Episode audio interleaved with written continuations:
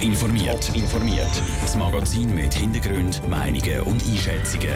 Jetzt auf Radio Top. Warum der Millionengewinn von der Post in vielen Gemeinden Kopfschütteln auslöst und wie sich vier St. Galler Gemeinden auf ihre E-Voting-Premiere nächsten Monat vorbereiten, das sind zwei von den Themen im Top informiert. Im Studio ist Vera Büchi. Briefe verteilen, Päckchen austragen und mit dem Postauto Leute transportieren. Post hat im ersten halben Jahr mit dem und noch anderen Geschäften fast 400 Millionen Franken Gewinn gemacht. Das ist deutlich mehr als zur gleichen Zeit vor einem Jahr. Der Post läuft also gut und doch will sie Postzellen schliessen und den Service abbauen. Zum Sparen. Peter Hanselmann. Die Gemeinde Wigoltingen im Kanton Thurgau.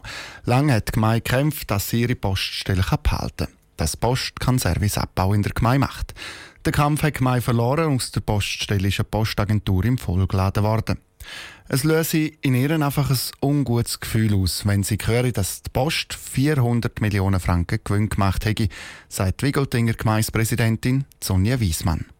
Mir stellt sich dann einfach immer wieder die Frage, wie viel darf Service Public kosten, respektive wenn jetzt in dem Sinn, wie viel Gewinn darf man mit Service Public machen und dann eben gleichzeitig Gewinner wirtschaften und Poststellen schliessen im ländlichen Raum, da geht für mich teilweise nicht sehr gut einher miteinander. Gängt nach der Sonja Wiesmann, müsste die Post eigentlich gerne keinen Gewinn machen.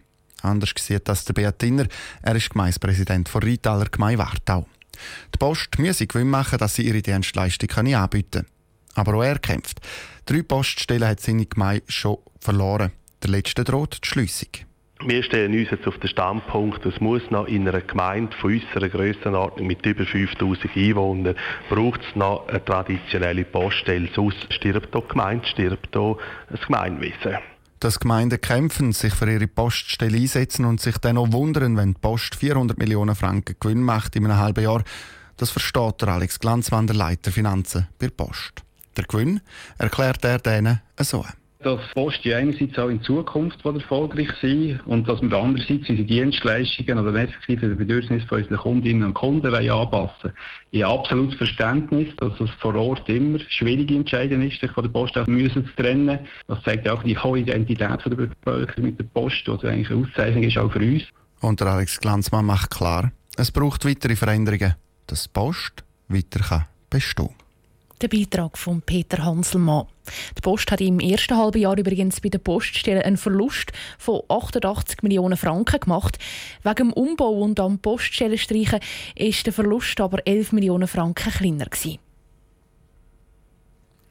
Im Kanton St. Gallen fängt ein neues Zeitalter an. Am Abstimmungssonntag am 24. September können gewisse St. Galler per E-Voting, sprich am Computer, abstimmen. Vier Gemeinden aus dem Kanton sind dabei. Wie sich die Beteiligten auf die Premiere vorbereiten, im Beitrag von Andrea Nützli. Rund 30.000 Stimmberechtigte aus Rapperswil-Jona, Goldach, Kirchberg und Filterswangs und aus dem Ausland können das erste elektronisch abstimmen. Die Stimmbeteiligten können sich elektronisch ins System einloggen und die politische Meinung abschicken.